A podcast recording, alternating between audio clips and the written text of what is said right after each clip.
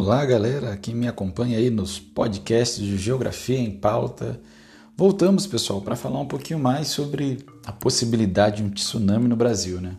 Vocês viram que o Cumbre Vieja entrou lá na Espanha em erupção? E a gente falou no último podcast um pouquinho sobre essa realidade, né?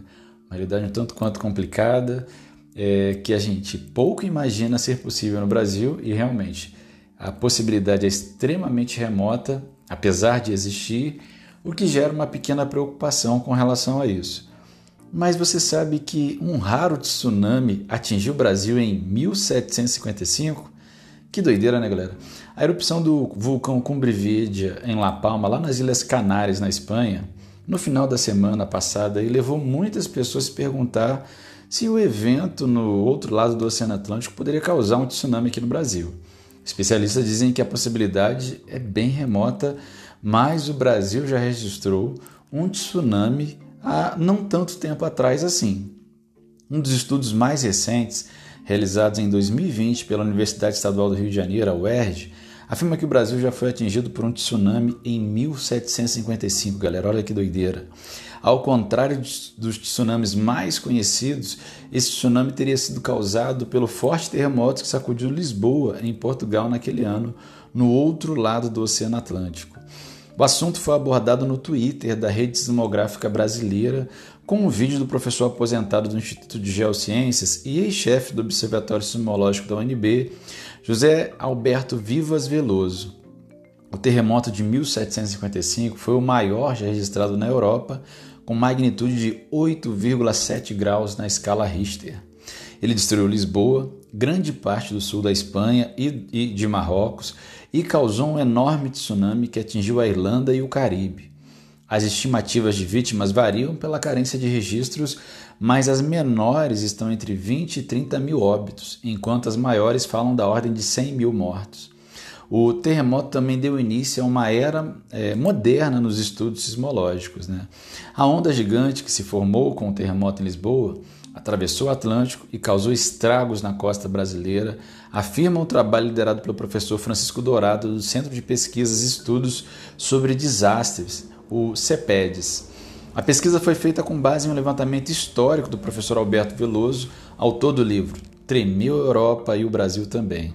Os pesquisadores da equipe de Dourado realizaram um trabalho de campo ao longo de 270 quilômetros e de 22 praias entre o Rio Grande do Norte e o sul de Pernambuco. No início da tarde de 1 de novembro de 1755, um tsunami atingiu o litoral do Nordeste. Ele penetrou terra adentro, destruiu habitações modestas e desapareceu com duas pessoas. Isso é desconhecido da maioria dos brasileiros, diz Veloso, né? Há relatos de, de, quatro, de quatro cartas da época falando sobre o maremoto no Brasil. Essas cartas foram escritas pelo arcebispo da Bahia, pelos governadores de Pernambuco e da Paraíba e por um militar e estão no arquivo histórico ultramarino de Lisboa. As águas transcenderam seus limites e fizeram fugir os habitantes das praias, diz uma carta de 10 de maio de 1756, relatando o episódio acontecido em 1 de novembro do ano anterior em praias da Paraíba. Outra carta, relatada por Veloso, dia 4 de março de 1756, diz: Em Lucena e Tamandaré, a enchente do terremoto entrou pela terra dentro, coisa de uma légua, 4 a 5 quilômetros, terra dentro, e levou algumas casas de palhoça e falta um rapaz e uma mulher. Há relatos de mares revoltosos também no Rio de Janeiro, no dia dos tremores lá em Lisboa. Pesquisadores brasileiros e portugueses disseram ter coletado vestígios de microanimais e de elementos químicos que só poderiam ter sido trazidos a determinadas praias brasileiras por grandes ondas. O primeiro passo foi fazer uma simulação matemática de como teria sido o tsunami. Baseado nessa simulação, os pesquisadores foram a campo. Na praia de Pontinhas, na Paraíba, eles identificaram uma camada de areia grossa que teria vestígios desse fenômeno. Segundo o estudo da UERJ, na região da praia de Lucena, na Paraíba, as ondas variam, ou variaram, melhor dizendo, entre 1,8 e 1,7 metros de altura. Na região pernambucana de Tamandaré, as ondas atingiram entre 1,9 e 1,8 metros com grande volume de água. As ondas inundaram até 4 quilômetros terra adentro, principalmente em locais banhados por rios e nas proximidades da ilha de Itamaracá, lá em Pernambuco. Em Tamandaré, a inundação foi até 800 metros e em Lucena de 300 metros. Um mini tsunami? Em um artigo para a revista da USP de 2018, o professor Veloso questiona se ondas gigantes registradas no passado no Brasil poderiam ser consideradas tsunamis. Tsunamis são fenômenos raros, mas podem acontecer em qualquer dos oceanos, em diversos mares e em porções menores de massas de água. Elas podem ter diferentes origens, ser grandes ou pequenas, desastrosos ou inofensivos. Tais características abrem um amplo leque de oportunidades, inclusive para formular a pergunta: já ocorreu ou poderá acontecer um tsunami no Brasil? Talvez não seja possível responder tais indagações de forma precisa, escreve o pesquisador Veloso. O artigo afirma ainda que a explicação mais comum para a ausência de tsunamis no Brasil seria a falta de terremotos de grande magnitude no mar. Mas ele afirma que a falta de registros no passado não é garantia de que o Brasil não possa vir a ter um tsunami, apesar de uma possibilidade bem remota desse fenômeno ser intenso no nosso território. O desconhecimento de abalos significativos no passado e o não registro de sismos fortes na atualidade não asseguram situação similar no futuro. Seu artigo se debruça sobre cinco episódios de manifestações marinhas incomuns no litoral brasileiro. Em São Vicente, São Paulo, em 1541, em Salvador, em, 1700, em 1666, em Cananéia, também em São Paulo, em 1789, na Baía de Todos os Santos, na Bahia, em 1919, e no arquipélago de São Pedro e de São Paulo, no litoral de Pernambuco, em 2006.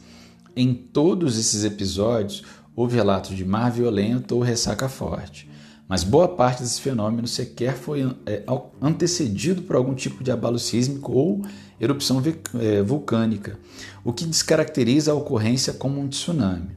Os episódios de grandes ondas em Cananéia e Baía de Todos os Santos tiveram sua origem em terremotos, mas com magnitudes relativamente baixas. Identificou-se um temor, tremor que gerou ondas parecidas com um pequeno tsunami. Apesar de modesto, o caso é significativo, pois se estava lidando um mini tsunami brasileiro. E a gente chega à Cumbre Vieja, o artigo do professor Velasco também especula sobre a possibilidade de um tsunami se formar com a erupção do Cumbre Vieja lá nas Ilhas Canárias.